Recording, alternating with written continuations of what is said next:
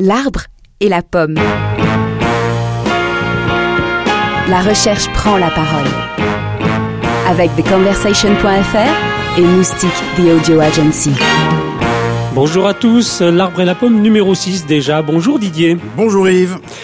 Alors à la veille de la fête de la science qui se tiendra du 7 au 15 octobre, nous allons nous porter à son chevet, car si elle nous semble souvent toute puissante, elle est aussi beaucoup attaquée.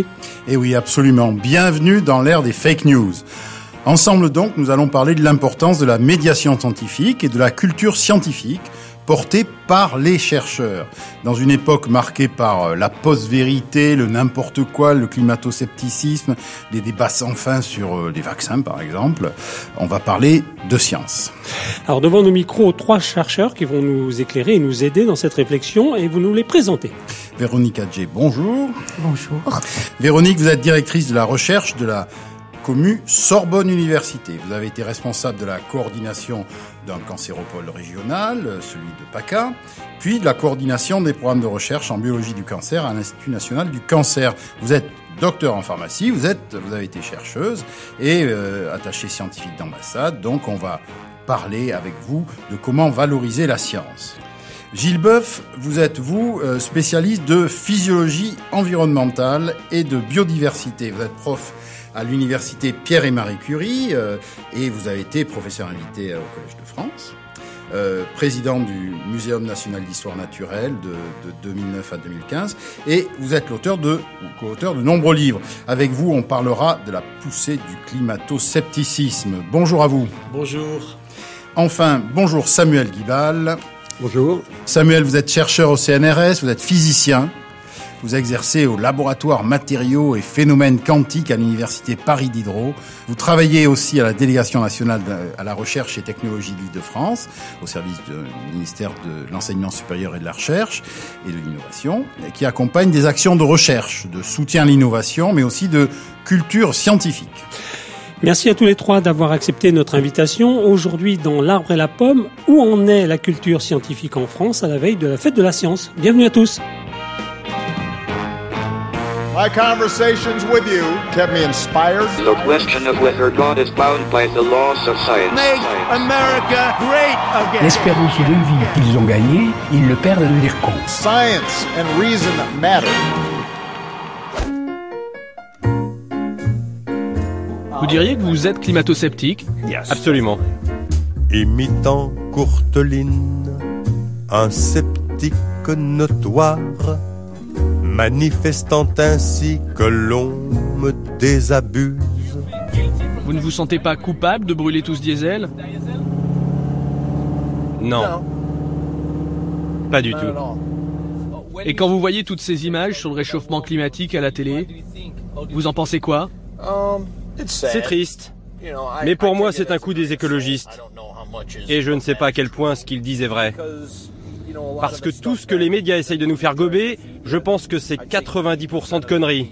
Bob Murray s'est lancé dans une croisade médiatique, bien décidé à convaincre l'opinion que le réchauffement climatique n'existe pas. Pour moi, c'est une mainmise de l'État sur les ressources énergétiques du peuple américain, pour avoir une emprise diabolique sur la vie des gens, sur leur liberté. Alors, il vous suffit de prendre le contrôle de l'électricité. Tout ça n'a rien à voir avec l'environnement, rien du tout. J'ai des velléités d'arpenter les trottoirs avec cette devise écrite à mon gibus. Je ne crois pas un mot de toutes ces histoires.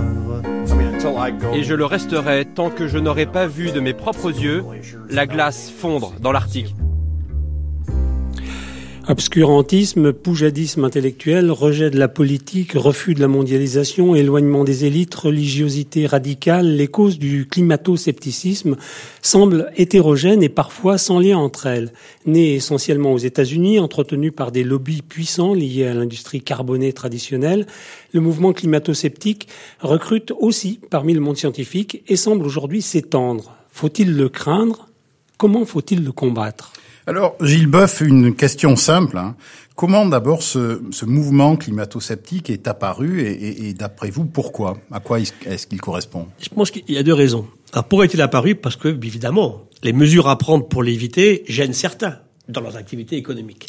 J'écoutais ce monsieur tout à l'heure, là, c'est, alors lui, il parle de conneries, mais il est en tissu d'ânerie, on peut pas trouver beaucoup mieux, effectivement, dans ce qu'il dit ici. Bon, d'abord, première question, y a-t-il un changement climatique rapide? Il faut toujours expliquer que depuis que la Terre existe et que la vie existe sur la Terre, hein, le climat a toujours changé. Et heureusement que le climat a changé. Moi qui suis un spécialiste de biodiversité marine et continentale, s'il n'avait jamais changé, ben, les vivants n'auraient pas eu à réagir face à ces changements. On aurait une espèce marine, une espèce continentale, ce serait très bien. Et chaque fois que le climat change, une des plus puissantes forces à l'extérieur, il oblige le vivant à réagir. Et le vivant réagit en faisant de nouvelles espèces. Ça, c'est clair. Alors, qu'est-ce qui est préoccupant aujourd'hui? C'est pas que le climat change, c'est qu'il change trop vite. Quand on parle effectivement de centaines de millions d'années, même voire de milliards d'années, la Terre a été plus chaude, l'océan a été plus acide, ça a été plus froid. Le problème aujourd'hui, c'est que ça change beaucoup trop vite. Quand on regarde le niveau de la mer, par exemple, comme élément intéressant, qui va impacter directement l'humain, puisque plus de la moitié des humains habitent au bord de la mer, eh bien, effectivement, en 18 ans, c'est monté de 7 cm. Juste un chiffre. Il y a 19 000 ans, là où on est en ce moment, à Paris, la température était 4 degrés plus basse et l'océan 125 mètres plus bas. On a assisté à une remontée très rapide il y a à peu près entre 15 et 12 000 ans, 5 cm par an, c'était considérable. Et puis ça avait arrêté de monter. Depuis 3 000 ans, on était à peu près de l'ordre de 1 mm. Et là, on a 3,4 mm. Vous me direz, c'est rien du tout. Mais sur quelques dizaines d'années, en fait. Alors la question, c'est que ce climat change trop vite. Très bien. Alors question évidemment évidente juste derrière, est-ce que c'est la faute de l'humanité et de l'humain avec ses activités économiques? Ça, c'est la vraie question. Alors le problème, c'est qu'on n'a pas une planète sans humains, à côté une planète avec les humains. Donc on n'a pas formellement, pour un scientifique, ce dont il rêverait en fait, hein, une planète habitée par les humains, une à côté, et on pourrait comparer les deux. Ça n'existe pas. Donc le vrai travail des scientifiques, c'est de faire la déconnexion entre un réchauffement de toute façon qui s'est produit depuis 19 000 ans, hein, la dernière grande crise glaciaire, et puis une accélération du process depuis quelque temps. La question c'est, est-ce que c'est dû effectivement aux activités humaines? Je vais revenir pour ça à un papier publié par des collègues néo-zélandais en 2014. C'est tout récent. Alors en plus, ce sont ni des climatologues ni des écologues. Moi, je, dis bien, je ne suis pas du tout, contrairement à ce que dit ce monsieur, il m'accusait pas, je ne suis pas un écologiste, je suis un écologue, et c'est bien différent. Qu'est-ce qu'il dit, ce papier? Il nous dit, voilà, on a regardé, en fait, on a fait une mesure de la moyenne de la température de la surface de l'océan et de la Terre durant tout le XXe siècle. On obtient deux chiffres mois par mois. Donc on les a bien engrangés, on a travaillé ça de façon très, très importante. Et chaque mois qui passe, depuis les années 1980, on compare cette moyenne du mois qui vient de passer à cette moyenne de la température durant le XXe siècle. Et qu'est-ce qu'on voit? Il nous faut remonter à février 1985 pour trouver un mois plus froid que la moyenne effectivement du XXe siècle. Alors, nous, habitués à des phénomènes dits naturels, dans lesquels l'humain n'a rien à voir, on regarde, ça se passe par oscillation. Il n'y a jamais de phénomène dit naturel qui, brutalement, comme ça, augmente en permanence. Et pour qu'il y ait aucun mois, depuis février 1985, ça fait plus de 400 mois si vous faites le calcul, qui soit effectivement plus froid que la moyenne, la probabilité mathématique, elle est de 1 sur 100 000. Ségolène Royal me disait un jour, si M. Trump vient en France, je vous le présente et vous discuterez avec lui. Ça veut dire qu'évidemment que les activités humaines ont une importance sur cette accélération-là. Alors après, il faut pas aller trop vite. Ça veut dire que pour nous, par exemple, on a voulu que récemment on relie les événements climatiques dramatiques des Antilles, Saint-Barthélemy, Saint-Martin, au changement climatique. On va pas encore jusque-là. C'est possible. Par contre, on a beaucoup mieux pu relier les inondations à Paris de juin 2016, de l'an dernier, à ceci. Les inondations à Paris, on est, c'est connu, jamais au mois de juin. Et pour un écologue, c'est grave, parce qu'au mois de juin, on a, on a encore une époque la nidification des oiseaux au bord des rives de la Seine, qui, lorsque la remontée de l'eau est devenue très rapidement, bien sûr, a tué beaucoup d'espèces. Et ce qui est terrible, c'est que l'eau qui monte très vite est très perturbante, mais l'eau qui descend très vite aussi. On a retrouvé des truites à 100 mètres de la rivière, en fait. Hein. Donc c'est là que aujourd'hui, il faut être de très mauvaise foi pour dire que l'homme n'y est pas. Justement, de très mauvaise foi, vous vous le dites vous-même, mais n'empêche que ça existe. Et n'empêche qu'on ne peut pas dire que tous les climato-sceptiques, ou peut-être le dites-vous, sont euh, financés par euh, les grandes compagnies pétrolières. Donc euh, pourquoi ça existe et pourquoi ça se diffuse dans le, la population? Oui. Alors d'abord, c'est parce qu'on a, on a dit une chose qui est fausse. On a dit les scientifiques ne sont pas d'accord. Il n'y a pas de scientifiques pas d'accord sur le changement climatique. D'abord, un, il est réel. Donc ça, c'est faux. Dire que les scientifiques ne sont pas d'accord sur le, c'est faux. 99,99% des scientifiques sont d'accord pour dire qu'effectivement, il y a bien, écoutez Valérie Masson-Delmotte, totalement rapide, rapide. Je dis bien rapide. Hein, il faut le dire en permanence. Donc c'est la température de l'eau, température de l'air, c'est l'acidification de l'océan et c'est la montée du niveau de la mer. Ça c'est clair. Je connais pas de scientifique digne de ce nom qui a publié dans des grandes revues aujourd'hui qui va dire le contraire. Alors on a eu des cas de publications récentes. Il y a ce fameux Danois, j'ai oublié son nom, qui a dit. Alors lui c'est différent. Il dit pas que le climat ne change pas que l'homme n'y est pour rien. Il dit que le coût à payer en adaptation économique est trop élevé par rapport à ce qu'on pourrait faire autrement. C'est notre façon de voir les choses, bien évidemment. Hein. Mmh. Mais des scientifiques qui nous disent aujourd'hui l'homme n'y est pour rien, j'en connais pas dans des revues sérieuses évaluées par des pairs. Et comment est-ce qu'aujourd'hui on juge la science? C'est ça. Moi, je peux dire un tas de trucs, effectivement, de domaines que je ne connais pas. Si jamais publié là-dessus et jamais évalué par d'autres, je serais pas crédible. Donc c'est là que nous. Donc ça c'est un point important. On se révolte nous scientifiques là-dessus. Voilà, là-dessus il y a un point important par rapport à notre discussion d'aujourd'hui, c'est-à-dire comment on fait la science et comment on répond à, je dirais, à la non-science. Voilà, il y a un certain nombre de procédures et que vous êtes en train de nous euh, décrire. N'empêche que face, et ça c'est très important, face à cette vague, appelons-la cette une vague de climato-scepticisme, qu'est-ce qu'on dit? Qu'est-ce que vous avez à dire? Je dis simplement que, bah, bon d'abord, un scientifique, face à l'idéologie, il a plus de moyens pour discuter. Donc on ferme la porte, hein, et puis on attend, et puis on travaille par derrière pour effectivement essayer de convaincre à l'extérieur. Euh, quand on me dit... Comment ça? Bah, je prends le cas, par exemple, des créationnistes qui entourent M. Trump aujourd'hui, par exemple. Hein. Euh, qu'est-ce que je vous dis à quelqu'un? Moi, je rencontrais le, le, Premier ministre du Canada il y a quelques années. Le néo-zélandais était pareil à l'époque.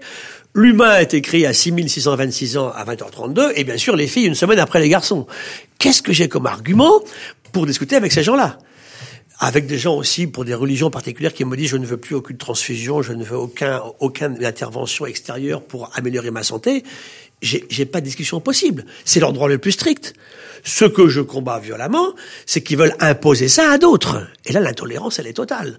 Donc ça veut dire qu'aujourd'hui, le rôle du scientifique, c'est, dans l'état actuel des connaissances, de faire l'état de l'art sur quelque chose. Et voilà pourquoi j'admire beaucoup ce conversation et ce que vous faites. On demande à un scientifique de faire le point sur quelque chose, avec sa bonne volonté, avec ses connaissances. Après, ça peut se discuter, ça peut évoluer. Peut-être que dans deux ou trois ans, on dira quelque chose de différent, pas sur le climat. Donc aujourd'hui, la question c'est, encore une fois, on s'est quand même mis d'accord sur le climat, on va pas revenir là-dessus. Hein. Il y a eu quand même 197 pays qui ont signé un accord le 12 décembre 2015 à la conférence de Paris. Il y avait des tas de chefs d'État, euh, c'est pas tous des crétins, basés sur des connaissances scientifiques. Ça évolue, et vous savez ce qui, qui m'inquiète le plus aujourd'hui, c'est qu'en fait, ce que disent les scientifiques, c'est dépassé par les événements.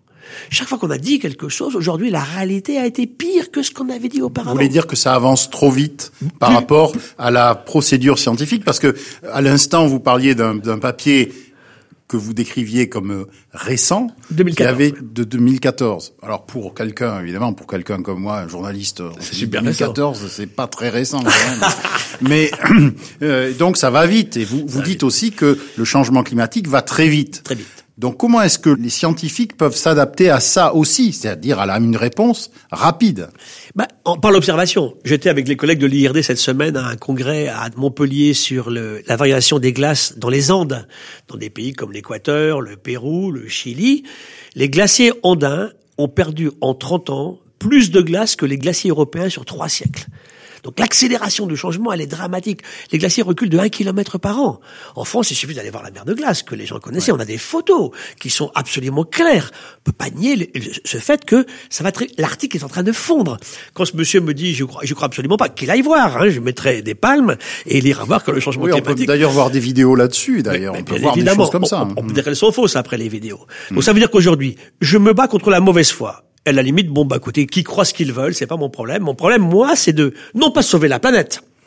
Ma question scientifique actuelle sur l'environnement, c'est d'aider les humains par nos connaissances à mieux se préparer à ces changements.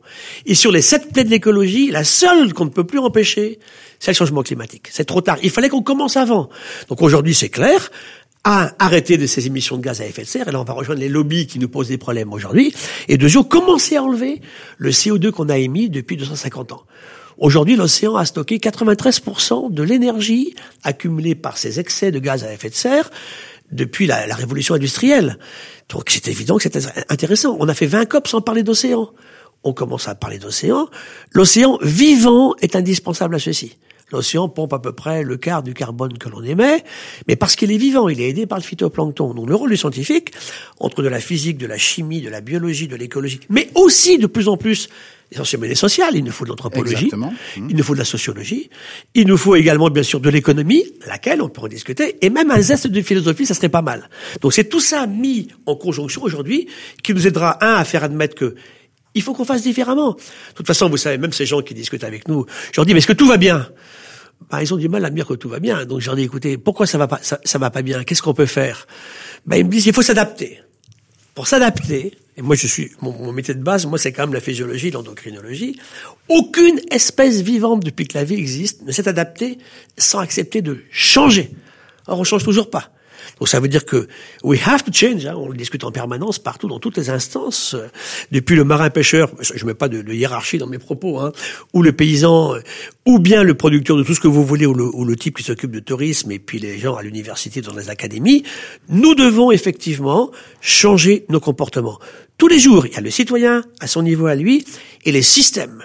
Et je pense que, j'arrêterai là-dessus, le climat a été euh, au niveau de la COP 21 euh, à Paris un, un fabuleux en fait système de capacité de l'humanité à se retrouver sur un sujet ça fait peur. Le changement climatique, malgré ces gens qui disent n'importe quoi, ça fait même ces gens, ils ont la trouille hein, de ce qui se passe aujourd'hui, hein, parce qu'ils se rendent compte que leur business va être perturbé.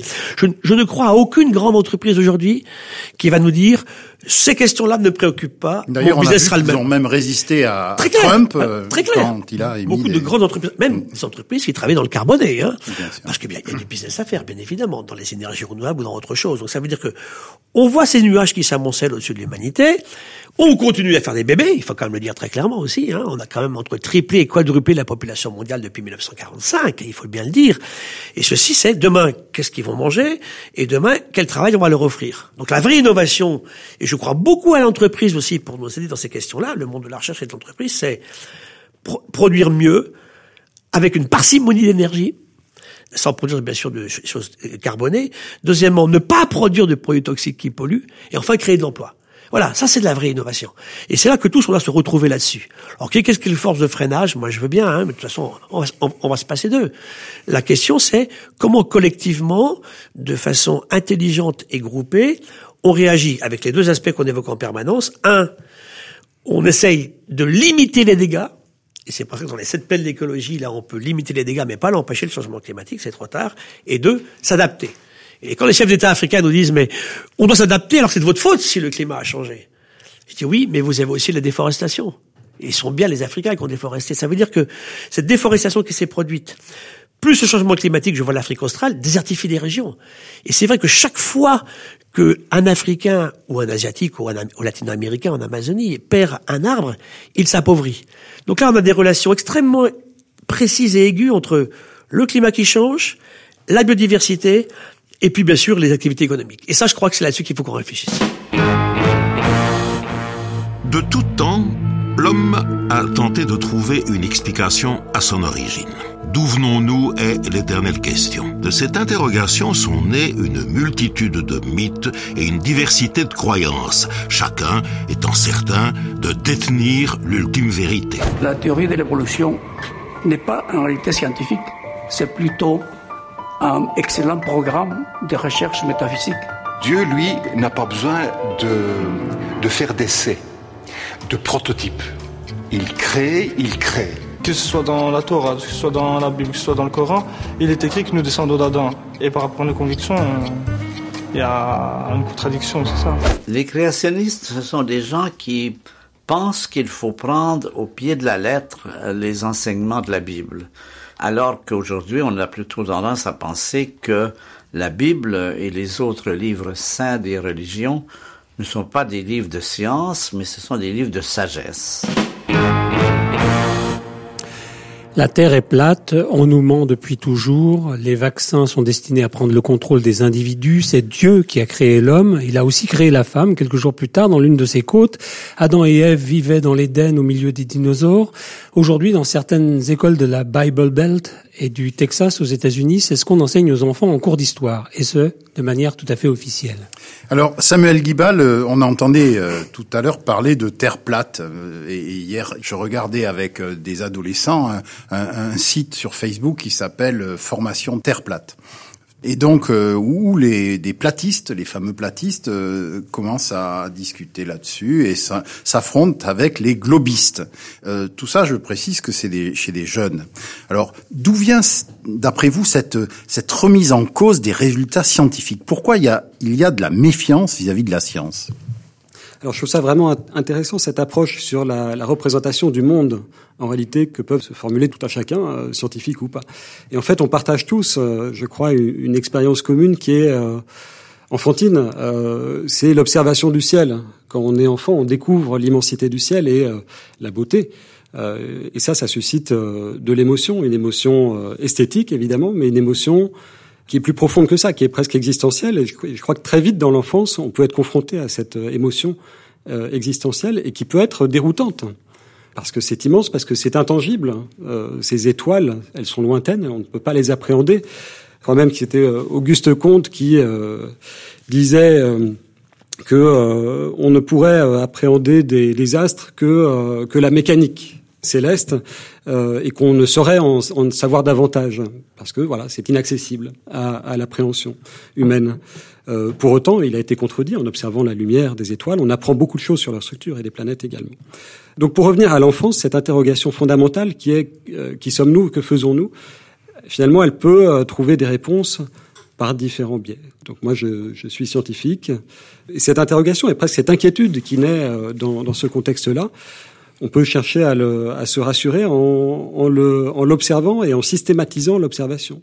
Donc là, la démarche scientifique, elle naît assez vite, elle est presque instinctive chez, euh, l'humain. Ce qu'elle a d'intéressant, c'est qu'elle est euh, opérative. C'est-à-dire qu'on peut faire des prédictions, elle est confrontée à la, à la, réalité, et du coup agir sur le monde qui nous entoure aussi.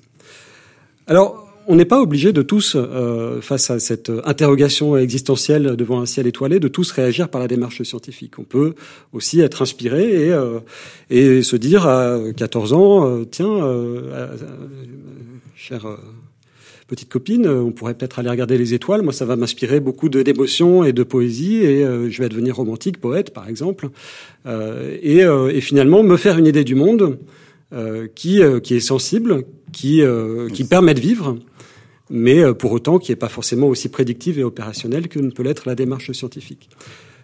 pour autant, elle ne s'oppose pas à ces démarches-là et ces approches. Mais euh, elle ne. Vous voulez dire que les scientifiques sont des, ont des émotions comme tout le monde? Les scientifiques ont des émotions. La, la, la science, euh, c'est une démarche euh, créative et elle part de l'émotion.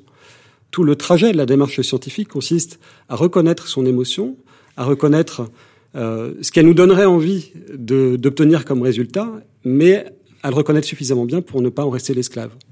Mais historiquement, qu'est-ce qui fait qu'aujourd'hui, euh, on remet en cause les résultats scientifiques dans un certain nombre de communautés, de populations, de ça vient d'où? Ça vient du côté abstrait de la science? Oui, alors la, la, remise en cause des résultats scientifiques, euh, moi, ne me choque pas euh, au risque. Enfin, je ne veux pas être, je veux pas qu'il y ait de malentendu. Euh, J'adhère totalement aux propos de, de Gilles Boeuf tout à l'heure, mais les, la démarche scientifique, elle produit des résultats qui sont faits pour être contestés. Ça, c'est l'esprit critique. Elle ne, ne, pas seulement. Elle, pas seulement. elle ne produit pas des vérités. Elle peut éventuellement dire euh, ce qui n'est pas vrai. Euh, ce, qui est, ce qui est essentiel. Hein. Euh, alors maintenant, la, la, remise en cause de résultats qui semblent bien établis, on a parlé du réchauffement euh, climatique euh, tout à l'heure, moi je me méfie de, euh, de l'approche en tant que scientifique qui consiste à dire on est tous d'accord pour dire que c'est comme ça et pas autrement. Le consensus le scientifique. consensus scientifique voilà. en termes de communication. Je ne dis pas mmh. qu'il faut s'en méfier. Ça peut être inquiétant parce que ça amène une vérité en fait. Ça amène une vérité et que finalement la création d'une vérité, euh, elle peut, euh, elle peut s'opposer à la création d'une autre vérité et que finalement tout un chacun peut être détenteur d'une vérité. Si on ne maîtrise pas la manière dont cette vérité a été construite, euh, sachant que ce n'en est pas une vérité du point de vue des scientifiques, c'est une, une vérité dans l'état actuel des connaissances. Et si on ne connaît pas la manière dont elle est construite, ben on la voit comme un état de fait, et finalement c'est une opinion. C'est plus. C'est le, le, principe d'une des fake news, tout, tout simplement. C'est-à-dire, c'est opposer une opinion individuelle à une opinion construite par la démarche collective euh, et lente euh, qu'est la démarche scientifique. Donc c'est une construction intellectuelle qui est collective, qui suscite de la confrontation entre euh, les gens qui la pratiquent, entre les chercheurs. Vous avez dit quelque chose d'important qui est l'aspect, euh, on en a parlé tout à l'heure avec Gilles Boeuf, une démarche assez lente finalement, parce que ça, ça prend du temps. Voilà. Aujourd'hui, on est sur un monde de, de, réseaux sociaux où ça va très vite. Alors il y a plusieurs aspects dans la question, je vais essayer d'être plus précis. Pour vous, comment on doit parler de la science parce que vous dites qu'il faut se méfier du consensus euh, scientifique, c'est-à-dire de la communication qui a l'air de créer une opinion parmi d'autres. Mais comment est-ce que le scientifique doit parler de sa pratique, ou qu'est-ce qu'il doit dire, pour faire pièce à juste des croyances ou des opinions? C'est la question de lutter euh, finalement contre des démarches anti-scientifiques, finalement, euh, qui ont une, une, légitimité euh, qui permet à des gens de vivre. Je veux dire, de vivre euh, de manière existentielle. C'est ça apporte des réponses existentielles. Donc, moi, je me place pas dans une dans, dans, une logique de lutte de la science contre le reste du monde. Pour autant, il est important de d'éduquer à la démarche scientifique parce que ce que je disais tout à l'heure, c'est que c'est une démarche intellectuelle qui est opérative. Elle permet d'agir sur le monde. Et en réalité, tout le monde qui nous entoure, toute la technologie, mais pas que, elle, n'existe que parce qu'il y a eu des découvertes issues de la démarche scientifique. La défense de la démarche scientifique, elle est nécessaire quand on entre sur le terrain du politique, en fait. c'est une question de pouvoir, quand même. C'est une question de pouvoir. Le, au fond, le prestidigitateur, il a le pouvoir sur sa salle parce qu'il connaît des phénomènes que la salle n'a pas encore euh, compris.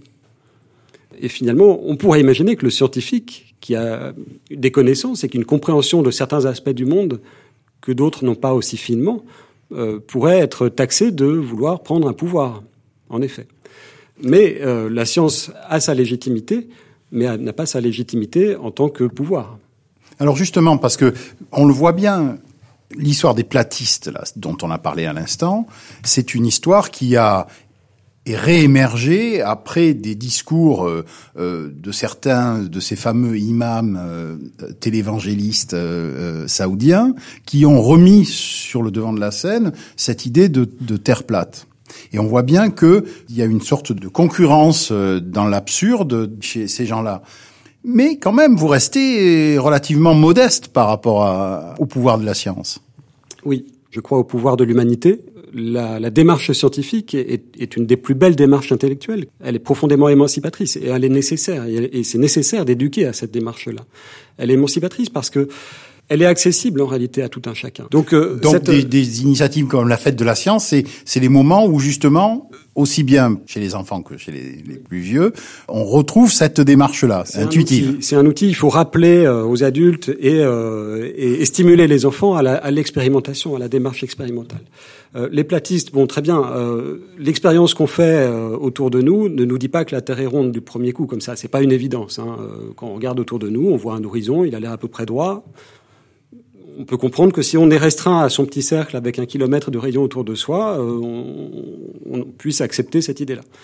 Là, justement, on parlait de la fête de la science. J'avais un collègue au laboratoire qui était en train de préparer une expérience de pendule de Foucault. Bon, parfait. Là-dessus, on a une réponse. Alors, Formidable. Il a, il a son pendule. Donc, euh, pour, euh, pour ceux qui nous écoutent, hein, on prend un fil très fin et une masse, c'est un fil à plomb, hein, mais avec un plomb bien lourd et puis un fil très fin pour découpler le mouvement du plomb de son support. On le fait osciller et en fait, comme la Terre tourne par rapport à cet objet-là, ben, le plan, euh, la, la, la, ligne dessinée par ce, ce pendule va se mettre à tourner en fait au cours de la journée. On va observer la rotation de la Terre. On l'observe grâce à ça. Alors évidemment, on peut critiquer cette expérience. Un platiste, il va dire oui, non mais d'accord, mais c'est des courants d'air, il y a quelqu'un qui a ouvert la porte, etc. Parfait. Il met en cause l'expérience. Très bien, prédiction. Euh, fait une prédiction. Euh, bon, on va ouvrir la porte de l'autre côté, voir si elle tourne dans l'autre sens, par exemple. Bah non, ça tourne pas dans l'autre sens. Donc essayons, critiquons, critiquons, critiquons. À la fin, le pendule, il tourne toujours dans le même sens. Eratosthène, avec la Terre était ronde des siècles avant Jésus-Christ. Il avait calculé ça avec la grande obélisque d'Alexandrie. Ce qui veut dire que, c'est ça pour moi l'humanité. Un type, c'est totalement abstrait, ça sert absolument à rien quand on le fait. Hein. Mais c'est génial. C'est les neurones humains. Eratosthène avait calculé la circonférence de la Terre et même sa masse. C'est magique. Et après, on est passé à des phases d'obscurantisme qu'on évoque ici. Donc c'est tout. Hein. Après, certains ne veulent pas y croire, ben c'est leur problème. Pourquoi? Quand? Comment? Ces questions que nous nous posons depuis toujours nous ont poussés à des découvertes extraordinaires lors de ces 25 dernières années. Depuis nos propres cellules jusqu'aux limites de notre univers, nous avons voyagé, observé et cherché l'essence de la matière, les fondements de l'énergie, les plus petits reliefs de notre propre existence. Un étonnant voyage auquel nous vous convions. Nous nous sommes rendus aux confins de notre système solaire, à la recherche du passé, de notre passé, pour retrouver les éléments qui ont pu nous donner la vie. Nous avons aussi rêvé à un possible futur, et nous avons découvert des milliers de mondes au-delà de notre système solaire. Des hypothèses anciennes se sont vérifiées, modifiant notre perception et offrant de grandes perspectives. Un voyage qui s'est aussi déroulé dans l'infiniment petit, pour comprendre ce que nous possédons au plus profond de notre être. Nous ouvrons la possibilité de réparer le vivant. Rendre la science sexy, sympa, attirante, lui donner les moyens d'assurer sa propre promotion et d'atteindre le très grand public sur la base d'un certain nombre de messages rassembleurs, universels, simples, efficaces. Tant il est vrai que la science, c'est d'abord vous, votre vie, vos origines, vos expériences.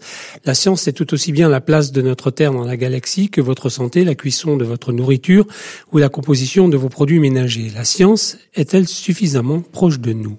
Alors, euh, Véronique Adjé, euh, c'est à vous que je m'adresse parce que, en tant que directrice de la recherche d'une grande, euh, grand rassemblement universitaire, comment est-ce que vous voyez la place de la science dans le, j'allais dire l'imaginaire ou le, la psyché collective française aujourd'hui? Est-ce que c'est c'est quelque chose qui existe et qui pèse lourd? Alors écoutez, je, je, pense que Samuel Guibal a répondu en partie euh, à cette question qui d'ailleurs ne, ne, touche pas spécifiquement le, les Français, mais euh, l'humanité. Parce que en fait, c'est quoi la science? Et ça pose la question de qu'est-ce que c'est qu'une démarche scientifique? C'est euh, quand même ce qui conduit euh, à la production de connaissances. Et donc, c'est la tentative de répondre à des questions, mais c'est aussi euh, tout le développement d'une curiosité euh, intellectuelle et expérimentale. Euh, c'est l'intuition et parfois des contre-intuition. c'est ce que les anglo-saxons appellent la serendipity, qui est un terme qui pour l'instant n'a pas de traduction euh, voilà, en français. On, dit serendipité. Voilà, et qui veut dire euh, ce, cet élément du, du, du hasard comme ça qui fait que vous trouvez quelque chose que vous ne cherchez pas forcément. C'est ça la démarche scientifique. Ça, ça n'est pas donné à tout le monde. Ça, je je crois pas. En revanche, la curiosité pour ce que ça produit, ça, je pense que ça perdure, euh, que c'est très fort et effectivement euh, la fête de la science pour moi en témoigne. C'est-à-dire que quand on voit le succès de ces manifestations qui en plus la fête de la science c'est quoi? Ça donne à voir la science à l'œuvre. Hein, c'est vraiment euh, c'est de la démonstration de d'expérience. Ce qui est très intéressant, et ça, on a pu le tester à Sorbonne Université, qui est une commune qui est très interdisciplinaire, puisqu'il y a euh, aussi bien des, sciences que de l'ingénierie, que de la médecine et que des sciences humaines et sociales. C'est que cette fête de la science Sorbonne Université aujourd'hui réunit non seulement ceux qui en avaient l'habitude, c'est-à-dire euh, plutôt les sciences dures et expérimentales, mais maintenant les chercheurs de la Sorbonne, puisque c'est Paris-Sorbonne, Paris 4 qui fait partie de cette commune, ont des stands maintenant sur la fête de la science pour montrer leurs travaux. bah, par exemple, vous avez les musicologues qui ah montrent comment ils travaillent. Bon, le travail à la fois sur les instruments, mais aussi sur toutes les bases de données. Vous avez les archéologues qui montrent comment ils travaillent avec les modélisateurs, donc avec des mathématiciens, pour reconstituer des monuments, des monuments qui ont disparu. Ça, c'est quand même toute une démarche importante qui associe les sciences dures et les sciences humaines et sociales. Donc, je crois que de ce côté-là, et quand on voit encore une fois l'attrait, euh, l'affluence qu'il y a sur cette fête de la science, je pense que l'intérêt, euh, il est absolument Donc il y a une euh, demande. présent. Il y a une demande pour la il y a- science. Il y a une demande. Enfin, une curiosité. si vous voulez, la, la science, elle permet à la fois euh, d'améliorer la vie euh, de tout un chacun aujourd'hui, et elle permet de raconter l'histoire de l'univers et des hommes. Ça permet tout ça, la, la science finalement. Donc cette curiosité, autant je pense que tout le monde n'est pas scientifique, autant je pense que à un moment donné, et ça renvoie d'ailleurs à ce que vous appeliez cette espèce d'inquiétude fondamentale, tout le monde a envie de savoir. Donc je, ce qui est intéressant, je reprends ce terme de, de science à l'œuvre, parce que des expériences comme la fête de la science, ça permet de voir de près qu'est-ce que c'est un chercheur, et non plus euh, euh, parler de la science ou des scientifiques, mais de parler directement avec quelqu'un qui fait euh, qui fait des travaux de recherche, qui se pose des questions et qui vous montre comment il travaille. Et je pense que la, la le défi euh, aujourd'hui, c'est justement cette place, c'est peut-être un des défis, euh, c'est cette place prise par les chercheurs, c'est quoi les, la communauté des chercheurs, c'est quoi le, le, la vie d'un chercheur par rapport à ce qu'on appelle la science et toutes les grandes données scientifiques qui peuvent être controversées, qui sont voilà. Il me semble que c'est euh, la difficulté pour moi, c'est quelle place donne-t-on à la parole des chercheurs? J'ai une question quand même un peu intéressée d'ailleurs, parce que je le vois, euh, de Conversation, il y a 1300 chercheurs qui ont écrit pour nous en France depuis deux ans, mais tous les chercheurs n'ont pas envie de raconter ce qu'ils font. On est bien d'accord. On va sortir un tout petit peu de, Oui, de la oui, langue de bois là, mais ça m'intéresse beaucoup. Je suis obligé de voir ça. Il y a des gens qui n'ont pas envie de partager. C'est vrai. C'est quoi la valorisation que- de la recherche dans ce, dans ce Je crois sens-là qu'en fait, euh, on leur a peut-être pas encore assez dit que ça faisait partie de leur métier. Mais ça, c'est un rôle, euh, je dirais, des institutions. Alors, évidemment, la tâche est lourde déjà. hein. Euh, mais de dire aux chercheurs, et puis attention de quoi on parle, parce qu'il y a chercheurs, enseignants-chercheurs, il y a une grande Oui. diversité de charges, mais bon, on va parler parce que d'une manière ou d'une autre, on va dire qu'ils font tous de l'enseignement. Donc, on va parler d'enseignants-chercheurs. Donc, il y a cette mission de, recherche et de production Oui, de la recherche. charte européenne de la recherche dit très précisément euh, en 2005 que le, le chercheur doit partager ses recherches Oui, avec la- il, il le dit. Très, très prosaïque. Pour c'est quoi un chercheur aujourd'hui? Eh ben, c'est quelqu'un qui euh, produit et transmet des connaissances. C'est quelqu'un dont on ignore le parcours souvent. C'est un parcours qui est très dur. Pour arriver à rentrer dans le cercle institutionnel, je parle, hein, d'une communauté scientifique, c'est un parcours qui est extrêmement difficile, qui est extrêmement compétitif, pour avoir un titre de maître de conférence, de professeur des universités, de chargé de recherche, puis de directeur de recherche dans, dans un organisme de recherche. Et euh, c'est un parcours qui est quasiment épuisant. Est-ce que ce parcours épuisant est pas ce qui euh, oblitère un petit peu le rapport de, du chercheur avec le monde? Ben, ça devrait pas. Ça devrait Mais vous pas. confirmez que ça le Je perturbe pense- un peu quand je, même. Je, je suis pas sûre que ce soit ça. Je pense que c'est les missions qui leur sont confiées et après les moyens qu'on leur donne pour réaliser ces missions. Je pense que aujourd'hui, oui, il y a le discours, mais en fait, ça fait pas partie de la vie des chercheurs. D'abord parce qu'ils sont pas formés pour ça. Et c'est vrai qu'il y en a qui instinctivement savent très bien s'exprimer, partager, mais c'est pas donné à tout le monde. Et et du coup, c'est toujours les mêmes qu'on entend aussi. Hein. C'est toujours les mêmes qui prennent la parole et à qui on la demande d'ailleurs, parce que c'est quand même beaucoup plus confortable. Alors qu'il y a des tas de gens qui ont des choses passionnantes à raconter et à qui on donne pas la parole. Ça fait pas partie de leur formation et puis ça fait pas partie non plus de leur parcours, de leur évaluation. Et ça rentre pas dans la carrière. Je vous dis pas que ça va pas changer parce qu'il y a quand même une sensibilisation euh, actuellement à ces questions-là. Et puis surtout, il y a une demande. C'est-à-dire que là, aujourd'hui, il y a une vraie demande de la société. Alors, pour l'instant, je pense que c'est plus fort dans les pays anglo-saxons où cette notion sur laquelle je, j'aimerais revenir un peu plus tard de social accountability, qui est C'est ça, vraiment, oui. Voilà. mais il faut- il faut en parler, oui, en et ça, c'est-à-dire finalement rendre compte euh, à la société de l'argent qui a été donné, qui est consacré à ces travaux de recherche. Encore une fois, je pense que c'est un métier euh, que je trouve euh, extrêmement, ça c'est une opinion personnelle, mais très valeureux et qui n'est pas toujours valorisé et dont on ne prend pas en compte la multiplicité des missions dans les moyens qui leur sont alloués. C'est une question un peu pour vous trois. Est-ce que un scientifique aujourd'hui ou un chercheur a vocation à vulgariser? Absolument. C'est pas absolu. S'il n'a pas envie, il le fait pas. Personne ne l'oblige à le faire. Moi, je rebondis sur ce que vient de dire Véronique. Certains aiment faire ça. Bon, mais s'ils le font bien. Alors. Pour le cas de Villani, c'est un bel exemple. Hein. Il, est médaille fils de mathématiques. Non seulement il, il, vulgarise incroyablement, mais en plus il est député maintenant. Mais c'est son choix à lui. J'en ai discuté avec lui la semaine dernière pourquoi un chercheur se rend non seulement dans la vie publique, mais dans la vie politique hein. Prendre un poste de député, c'est quand même c'est un message très très fort. Alors je sais pas si les mathématiques vont en pâtir, hein, mais c'est à lui, c'est sa décision à lui. Donc je pense qu'après, moi, il faut prendre le chercheur aussi comme un individu. Certains ont envie de communiquer, le font bien, bah tant mieux. Moi, j'ai pas besoin que tous mes chercheurs communiquent en fait. Hein. Même je suis d'accord avec Véronique, certains pourraient communiquer un petit peu plus. Et puis, la question, c'est que sur la responsabilité sociale, c'est l'expertise. Et de plus en plus, c'est dans la loi aussi, ça, hein, le chercheur doit jouer un rôle d'expert. Alors moi qui ai présidé des grands organismes de recherche, c'est très clair. Oui, un chercheur peut être expert, mais de façon extrêmement fugace. Je suis contre un chercheur qui passe son temps, en fait, dans les tribunaux. Fugace parce que s'il le fait plus que quelque temps, rapidement, il aura plus la compétence pour continuer à avoir la qualité de la vie d'expertise qui va, qui, qui, va sortir. Quelque temps, oui, je suis le meilleur au monde, dit un tel sur tel truc. Je m'exprime devant, devant n'importe quelle audience.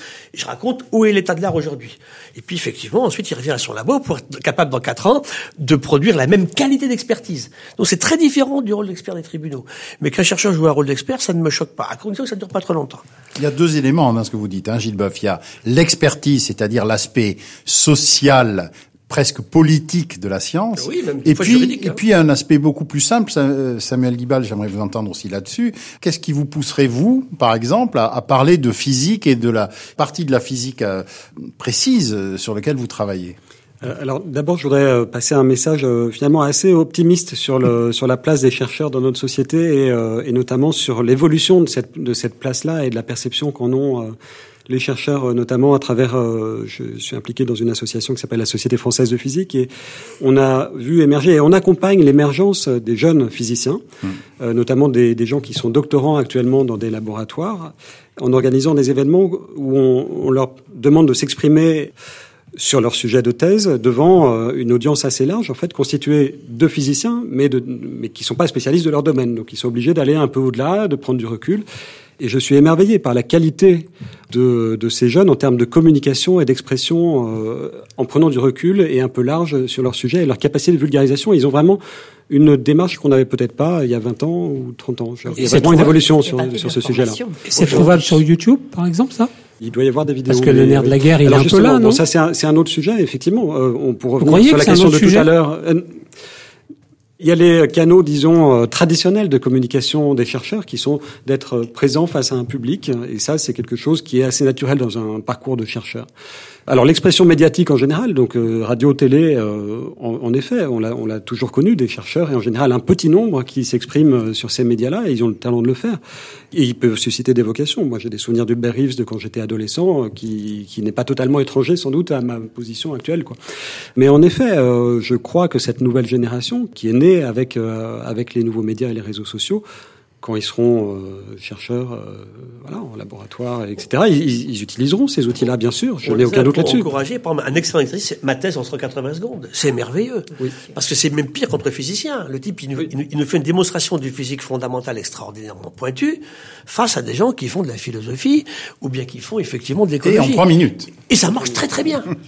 Comme je disais un jour, euh, thèse en 180 secondes, j'ai du mal à leur faire finir en trois ans, mais là, ils, ils arrivent à la raconter en trois minutes. Et ça marche. Ces jeunes, ont un... je suis entièrement, je rejoins tout à fait ce que dit Samuel. C'était tout à fait extraordinaire. Je suis émerveillé à chaque fois. Hein. Alors, pour revenir sur le, sur le fond de votre question de, tout à l'heure, qu'est-ce qui pousse un chercheur à, à s'exprimer devant un public large? Moi, quand j'étais étudiant, j'étais sûr qu'il y a un métier que je voulais pas faire. Je savais pas que je voulais être chercheur, hein, mais j'étais curieux. Bon, j'avais fait des études de physique, mais j'étais sûr que je voulais pas être enseignant. C'était vraiment, pour moi, quelque chose d'un repoussoir euh, quand j'étais étudiant. Bon, en réalité, dès ma première année de thèse, au bout de trois mois, on m'a proposé de faire des vacations d'enseignement. J'y suis allé. Et pourquoi j'y suis allé? Parce que euh, c'était assez proche de mon sujet de recherche qui me passionnait et j'avais envie d'en parler. Oui. J'avais envie d'en parler. Bien ou mal, je sais pas, mais j'avais envie d'en parler devant des étudiants. C'est déjà un bon moteur. Et puis après, on le maîtrise un peu plus, on, on ose et on se dit que oui, un les messages très passent. puissant, le C'est un partage moteur de la puissant. découverte. On parle avec ses copains dans les Voilà. dîners, euh, ils sont souvent très curieux. On fait de la physique quantique. Euh, dis donc, c'est quoi la physique quantique? Oui, bah, on est obligé de, de trouver un moyen de, de s'exprimer et c'est c'est un bon moteur. Des, des disciplines. Hein. Quand on fait de l'écologie, on ne peut pas à un moment jouer un rôle quasi politique. On a des la destruction de la, forêt tropicale, la surpêche. Euh, si les scientifiques en parlent pas, qui va en parler? Ça veut dire que là, on a un rôle social qui est extrêmement important et qui vraiment qui suit au fil du temps les questions en fait que se pose en fait la population. Et sinon, il n'y a, pas de réponse possible dans des vélocités qui sont souvent pas compatibles avec la, capacité de nos connaissances au niveau de leur de leur progression. Mais il y a des domaines où je, je vois pas. Alors, on ne devient pas militant. Hein. Je suis extrêmement. C'est pas ça que je fais une énorme différence entre un écologue et un écologiste. C'est très différent. On ne tombe pas dans le monde politique. Mais j'estime normal qu'aujourd'hui un chercheur en certaines disciplines, y compris en physique d'ailleurs, hein, je suis très copain avec Albert Fert, qui a un prix Nobel en 2007. Par exemple, expliquer qu'une découverte fondamentale qui ne sert absolument à rien au moment où elle est faite, dix ans après, nous booste notre informatique par 2000. Albert Fert, c'est un exemple formidable pour ça. et ça, ça, il faut, il faut qu'on le dise aussi. à quoi ça sert vos trucs Ça sert absolument à rien. Et dans la communication, je me rappelle ce papier sur un gène séquencé d'hommes de Néandertal il y a quelques années. Magnifique travail. On est capable de séquencer un gène complet dans un, un os ancien de 100 000 ans. C'est magnifique. Dès le moment où on communique, à quoi sert ce gène il, joue un rôle dans la perception de la mer. Et là, à quoi ça sert qu'on paye des types pour savoir si, les terrains qui ont disparu il y a 27 000 ans avaient le goût de la mer Ça, c'est la communication. Donc ça veut dire que là aussi, il y a des précautions à prendre sur la façon dont on transfère ces connaissances. Véronique Adjé, c'est un monde qui va bien, la recherche C'est un monde où il n'y a pas de malaise les chercheurs sont en, quête de reconnaissance. Moi, je crois quand même. Et c'est pour ça que, quelque part, cette démarche d'engagement dans la communication pourrait euh, aussi les faire sortir de cette, euh, cette quête de reconnaissance. J'insiste sur le, sur le parcours, hein, le parcours du combattant. Et puis finalement, au final, quand ils sont arrivés au Graal, ils sont reconnus par leur père, mais souvent euh, ils n'ont pas la reconnaissance euh, extérieure par la société, c'est-à-dire le monde non académique. Et il y a une attente. Je pense qu'il y a un vrai besoin de reconnaissance sociale de cette communauté scientifique et je pense qu'un des meilleurs moyens à côté de la production des connaissances, c'est justement de contribuer à la transmission au-delà des étudiants et à la diffusion de, cette, de ces connaissances. DS 2017 sur les réseaux sociaux. Merci à tous nos invités. Merci Didier. Prochain rendez-vous début novembre. On parlera d'économie circulaire. Et on va parler à la fois de, puisqu'on avait déjà parlé de ressources, on va parler de déchets et de tout ce qu'on peut faire avec, entre autres. Merci à Véronique Adjé et à la Commu Sorbonne Université, à Gilles Boeuf et à l'Université Pierre et Marie Curie, Paris 6, et enfin à Samuel Guibal et au Laboratoire des matériaux et phénomènes quantiques de l'Université Paris Diderot CNRS. Merci aux équipes de TheConversation.fr et à celle de Moustique The Audio Agency. Cette euh, émission a été préparée et présentée par Didier Pourquerie et Yves Bongarçon. Elle a été réalisée par Joseph Carabalona.